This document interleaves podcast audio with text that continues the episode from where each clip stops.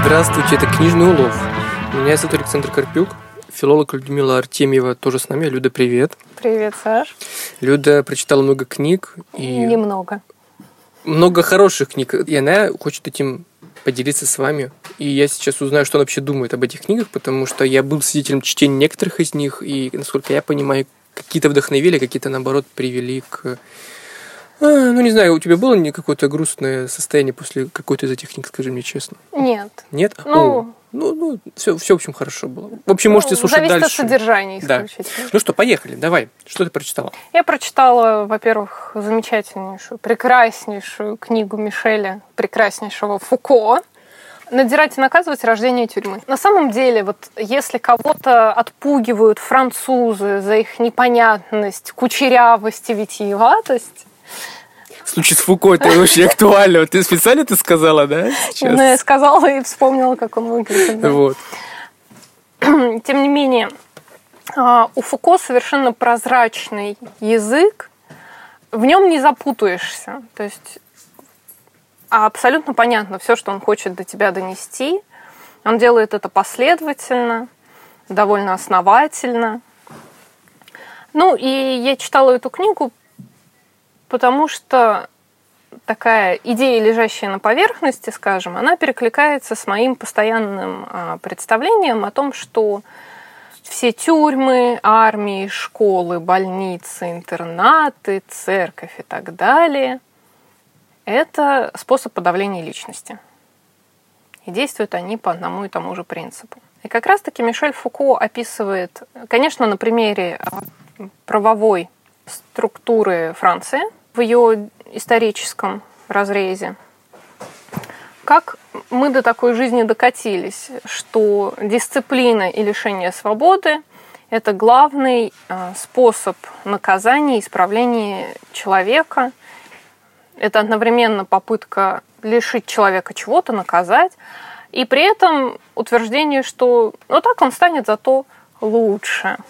Ну, насколько я помню, ведь ты читала издание, скорее всего, от Маргином, да? Ну, гараж от Маргина, да. это как симптом того, что эта книга подойдет, в общем, не только филологу, да, философу, а вообще, в принципе, любому думающему человеку. И у нас она, кстати, очень часто продавалась. Это вообще одна из самых продаваемых книг, кстати, в истории полки. Ну, я, конечно, не добралась пока еще до других книг Мишеля Фуко, но мне кажется, если человек пишет понятно, то сильно он испортится условно в других книгах не может. Даже при том, что никто не отрицает эволюцию творческого метода и мысли, но мне кажется, Мишель Фуко никогда не будет писать как Бодрияр. Это сейчас было обидно, почти учитывая растущее количество фанатов Бодриара, выходящих книг одну за одной. Ну, Бодриару ты сегодня тоже будешь о нем говорить? Нет, я не буду о нем говорить, потому что я как-то споткнулась на первых десяти страницах и решила, что пусть он пока полежит. Давай про Фуко дальше, хорошо. На самом деле, мне кажется, я все сказала про Фуко, что я хотела. А, окей, есть, давай дальше. А, я же не буду ее пересказывать еще подробнее. Ну, это скучно, да, было слишком. Да, просто читайте Фуко, мне кажется, это, во-первых, очень приятное чтение с точки зрения того, как развивается мысль и того, как она указывает на более глубинные и систематические причины того, что, в принципе, мы можем увидеть вокруг себя, конечно, в обычной действительности. Круто, хорошо. Давай к следующему нашему лоту. Следующий роман. Это был маятник Фуко Умберто Эко.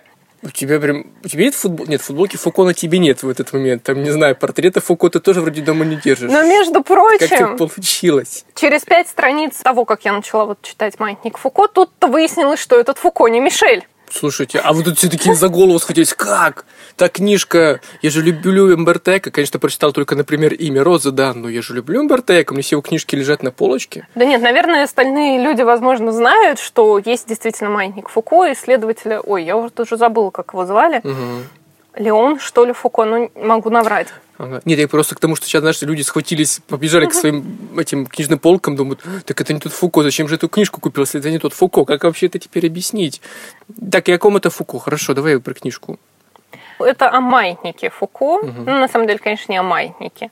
Просто действительно висит такой маятник, созданный ученым-исследователем Фуко, который доказывает то, что Земля вращается. Я не буду пересказывать его устройство, я уже забыла, хотя и почитала про это. Роман конспирологический.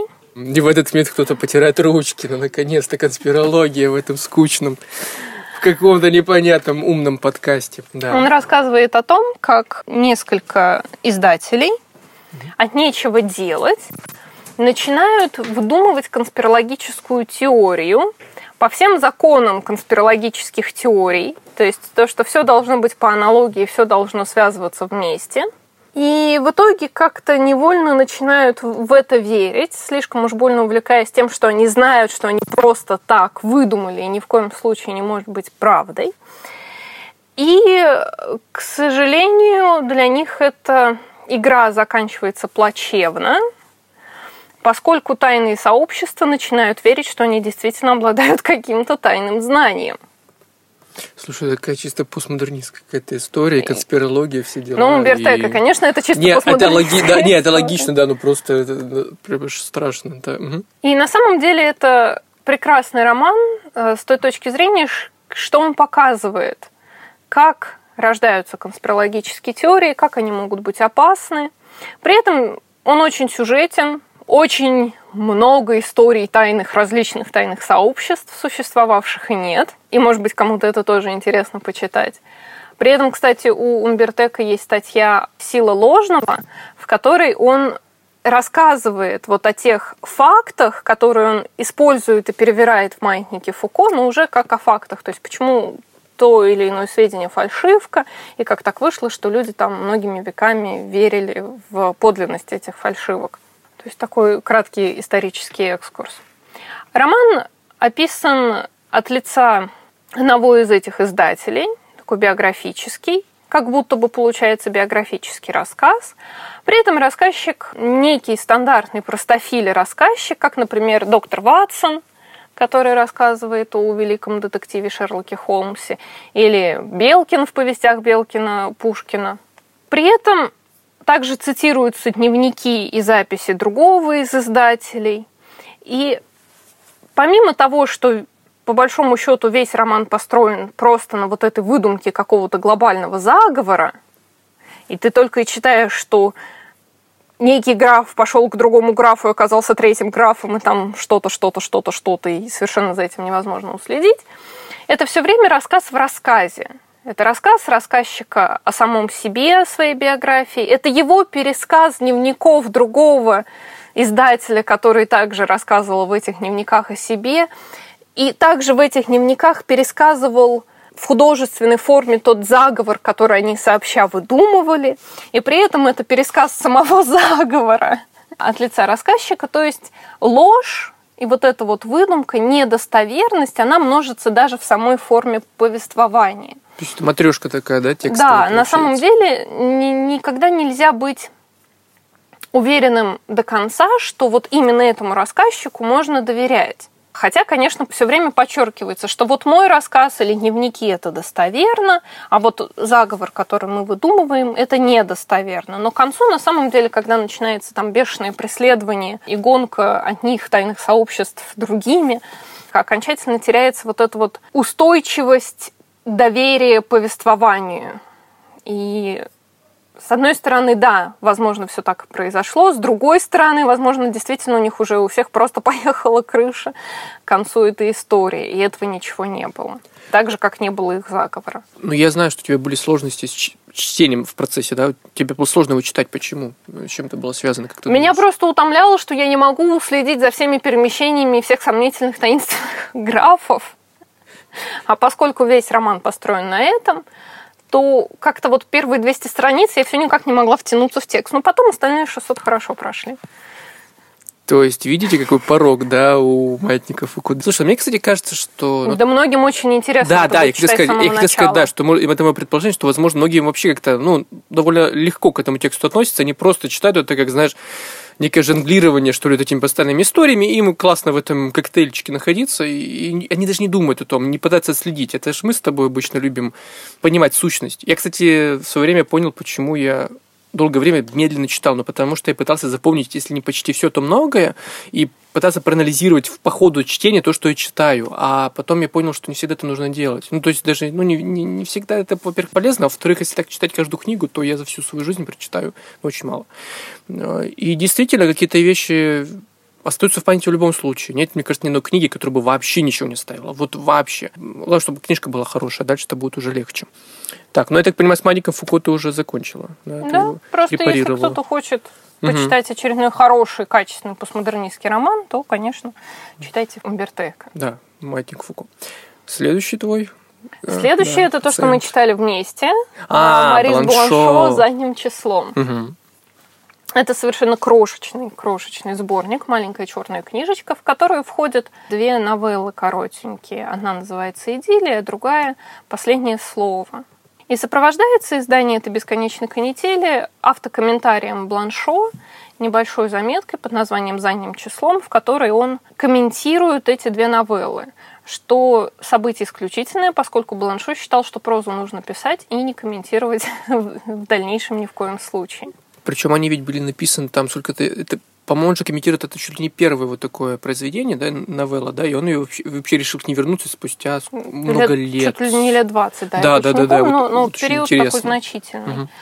Новеллы сами по себе очень интересные. Вот первая новелла, которую мы читали вместе, «Идиллия», мне вообще казалось, там описывается устройство приютов, в которые попадают бродяги, и мне казалось, что это просто такая наглядная иллюстрация к надзирать и наказывать Мишеля Фуко. Ну или знаешь, или какой-то сюжет э, для... Ты смотрел «Лобстера», нет? Нет. Но вот это очень похоже на «Лобстера» или на этот, э, скажи мне... Ну, на какой-то сюжет для «Черного зеркала», что ли. Ну, что-то такое. То есть это такое настолько странная история, которая, ну, при этом, которая настолько правдива, что поэтому и ужасно. Вот, очень странная и такая прям до дрожи. Это просто, я поясню, как это происходило. Люда нам читала это вслух, а мы в этот момент с моим товарищем-букинистом, мы разгребали коробки и то хихикали, то за голову хватались, в общем. Это очень интересный опыт был, если честно, прочтение вслух. Кстати, Люда тот же день, да, ты сказала, что мне, в принципе, нравится вот эта практика, но почему-то эта практика, ну, либо отжила свою, либо, к сожалению, попадается очень редко. Ну, вот они не часто вспоминают, потому что мы всегда торопимся, а да. чтение вслух, оно довольно очень медленное. Угу. И, в общем, в этой новелле, конечно, по большому счету, основной конфликт он в том, как мы видим счастье. Поскольку то, что персонаж, как раз случайно оказавшийся в этом приюте, воспринимает за счастье директора и его жены, все воспринимают за несчастье. Однако же то, что воспринимается за счастье пребывания в этом приюте всеми остальными воспринимается как несчастье главным героем мы постараемся дальше не спойлерить, потому что это очень коротенькая новелла, и не стоит пересказывать весь сюжет. Но, в общем, это такой бесконечный конфликт тирании, причем как тирании несчастья, ограничения свободы, но и тирании счастья, того, что считается счастьем, и того, чему нужно соответствовать, коль скоро ты хочешь либо ощущать себя, либо казаться счастливым. И выхода как раз из этой тирании, ну вот в, этом, в этой новелле – только через смерть. У тебя сегодня получился такой французский выпуск, я бы сказал, да? То есть, ну, так или два французских автора, и, в принципе, один итальянец, который многие думают, что в названии книги есть Мишель Фуко, но, оказывается, там его нет. Там другой а он, там, кстати, половина действия во Франции, потому что там розенкрейцеры, тамплиеры, там все французы. Все как... А, ну тамплиеры, конечно, конспирология, и тамплиеры. Майки Фуко висит во Франции, там, а, в Париже, в общем. Ну вот. Ну да, тамплиеры, конспирология, я же говорю, все как любим. Прекрасный улов, мне кажется, и такой интеллектуальный, выдержанный, как хорошее вино. Смотри, какое вино вы любите, но мне кажется, в любом случае вам это понравится. Да. Бланшо. Возвращаемся. А? Возвращаемся а, прости, я думал, ты уже все. Нет, Хорошо. Последнее слово это новелла, как мне кажется, во многом как раз о языке и о мире, и о том, как соотносятся бытие мира с бытием слова – она такая очень сюрреалистичная, но заканчивается она точно так же крахом языка и мира. И главный герой все время ищет это самое последнее слово, которое можно было бы произнести. В заметке задним числом Бланшо пытается как-то прокомментировать то, о чем эти его новеллы, но предваряет этот комментарий как раз пояснением, что он всегда считал, что автор, написав произведение, умирает но умирает не в бартовском таком смысле, а просто то, что он не должен перечитывать свои произведения, он не должен снабжать их какой-то дополнительной интерпретацией, он не должен их заново передумывать. Он их написал, придумал, и дальше они должны просто быть без его какого-то вмешательства. Он даже переиначивал латинскую известную фразу «нолями тангера» «не трогайте меня» на «нолями легора» «не читайте меня». То есть, получается, такой сборник из ну да, то есть, но при этом в этом же сборнике есть его автокомментарий а, к своему вот произведению. единственный, да. который вообще он когда-либо написал. Ну, зато, слушай, возможно, после, после прочтения вот этой этого произведения небольшого люди не перестанут комментировать свои же произведения, да. Я просто недавно смотрел интервью с Елизаровым, и его собеседник, то есть, ну, говорил, что вы вот в своих книгах вот говорите вот так, и, наверное, вы подразумеваете это. И так, и такие аналогичных вопросов было очень много, ну, такого плана. И в итоге Елизаров почти каждый раз, он очень удивлялся и говорил, ну, может быть, но я не знаю. Но просто когда, говорит, я писал, то я не думал об этом. То есть, знаешь, вот, вот действительно настолько классная иллюстрация для того, во-первых, что авторам действительно не всегда хочется возвращаться к своим же текстам. Хотя, конечно же, интервьюеры, там, не знаю, филологи, все, кто, все, всех, в общем, хотят, чтобы они вернулись к своим же произведениям. Но мне кажется, что эта практика очень странная, и что иногда любой человек, который пишет текст любого размера, он чувствует какую-то часть, наверное, облегчения. Когда он, значит, с этим расстается, ему становится легче, потому что так или иначе, я так думаю, текст это все-таки проявление внутреннего мира, назовем это так, какой-то боли, радости, чего угодно. И получается, когда человек от этого избавляется, то ему становится легче, и он уже к этому возвращаться не хочет. Это уже сделанный некий какой-то продукт. Ну, а специалисты вынуждают их к этому возвращаться. И прям в этом интервью это прям была наша такая была концентрация того, почему не стоит вообще возвращаться к текстам, и почему не стоит их интерпретировать, как мы очень любим это делать. И иногда действительно стоит, прочитав, просто их порекомендовать, их, собственно, ты прекрасно делаешь уже, который книжный я уже даже сбился со счета, если честно. Не очень вот. большой по счету. Ну ничего, зато книг очень много хороших. Так, Теперь я спрошу, ты завершила, да? Да. Все, хорошо. Начинай рассказать про Клода Левистрауса. Мы читали с Сашей тоже также вслух несколько а, статей из сборника Клода Левистроса «Все мы каннибалы».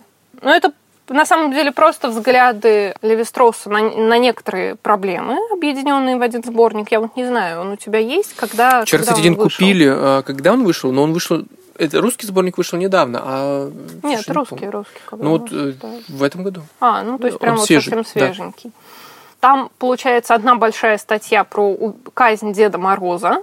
Очень совершенно смешная. Она комментирует... Ну, статья, на самом деле, не смешная, но она комментирует жутко смешной случай во Франции, когда церковь ополчилась на Деда Мороза, решила поэтому его прилюдно сжечь под Рождество. Но поскольку общественность возмутилась, им пришлось его воскрешать под то же Рождество. И борьба с язычеством у них получилась сомнительная, потому что Дед Мороз повторил путь Иисуса Христа.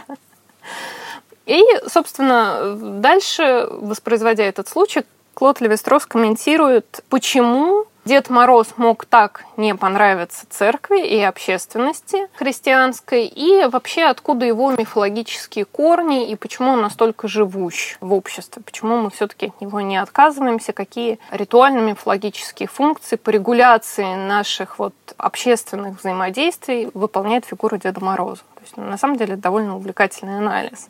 Ну, вот видите, кстати, по поводу Деда Мороза, Одно название, мне кажется, этой статьи тоже очень интересно, потому что, ну, представьте, сборник, который начинается «Казнь Деда Мороза», и ты поневоле начинаешь в это погружаться. По поводу Левистроса. Левистрос – это классика этнографии, антропологии. Если вы хотите почитать что-то интересное по антропологии и вообще в принципе, то читайте, собственно, ее фактически отца. А у него выходил трехтомник, два тома, кстати, есть в полке, третьего, к сожалению, нет. И у него много сборников, статей и всего остального. То есть он как антрополог очень интересно препарировал, скажем так, все происходящее во французском, да не только в европейском, любом обществе мира. И это жутко интересно, когда такой наш научный деятель э, аккуратно начинает знаешь, э, раскрывать, разрезать это общественные какие-то вопросы и раскрывать их. Он совершенно же прекрасно вот в этой статье, по которой названа в итоге э, вся книга «Все мы каннибалы», объясняет, почему действительно все мы, вне зависимости от того, в каком обществе мы живем, первобытном, примитивном или развитом, являемся каннибалами. Он рассматривает вот эту параллель между тем, как можно питаться – человеком, а можно использовать органы другого человека для восстановления собственного здоровья, до чего все-таки дошла современная медицина. И это тоже делает нас каннибалами. Любое принятие части другого человеческого существа в любой форме. Это, кстати, логичное, но все-таки, мне кажется, ошеломляющее открытие, согласись, для, Ну, ну, такое для, для неожиданное, круга. но на самом деле ведь, да, логичное и последовательное. Так что задумайтесь об этом, потому что, во-первых, прочитайте сборник. Он маленький, он буквально, сколько там, 200 страниц, может быть. Да, ну, мне кажется, даже Или даже меньше. И формат очень И формат маленький. книжки маленький, да. То есть это сборник статей Клода Леви-Стросса. А, И думаю, в этом найдете много интересного. Круг замкнулся, книги прочитаны, книжный улов выловлен. Спасибо, люди, за очередной увлекательный рассказ. Сжатый, интересный, с шикарной подборкой. Ну, в принципе, все как обычно. Спасибо тебе большое. Это был книжный улов Людмила Артемьева и Александр Карпюк. Пока. Пока.